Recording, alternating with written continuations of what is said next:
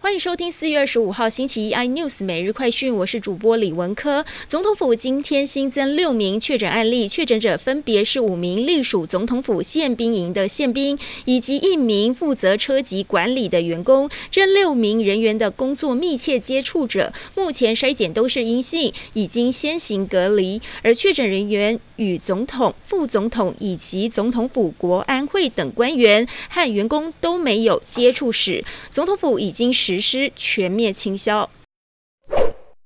本土确诊数连日破千，全台各地医疗量能紧绷。黄珊珊说，台北市已经做好医院端通报 PCR 阳性个案的简讯通报系统，由医院发简讯给确诊者，再由确诊者上网填写疫调资料。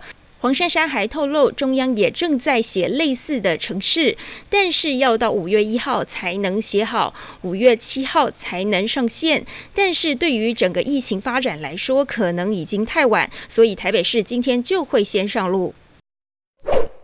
市场对美国恐加速升息感到不安，美股四大指数上周五重挫，道琼工业指数下跌超过九百点，周线收黑。台湾则是因为本土疫情持续升温，台股今天下杀四百零四点，台积电收在五百四十七元，下跌十一块钱，创下十一个月以来的新低价。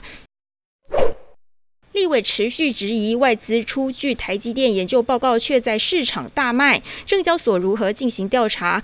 证交所说，这十家外资券商有两家自营部，这两家外资自营部在这段期间并未有出脱台积电股票，因此没有不法情势。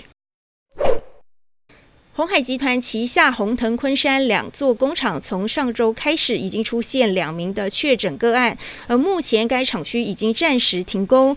外界也担忧是否会影响 iPhone 的生产情况。红藤今天证实消息，指出厂内已经同步启动园区内全员核酸检测等防疫措施，先前已经进行生产调配到备援的厂区，海外出货仓存货水位还是足以支应，因此对业务的影响有限。更多新闻内容，请锁定有线电视四十八八十八 MOD 五百零四三立财经台 News，或上 YouTube 搜寻三立 iNews。感谢台湾最大 Podcast 公司声浪技术支持。您也可以在 Google、Apple、Spotify、KK Bus 收听最新 iNews 每日快讯。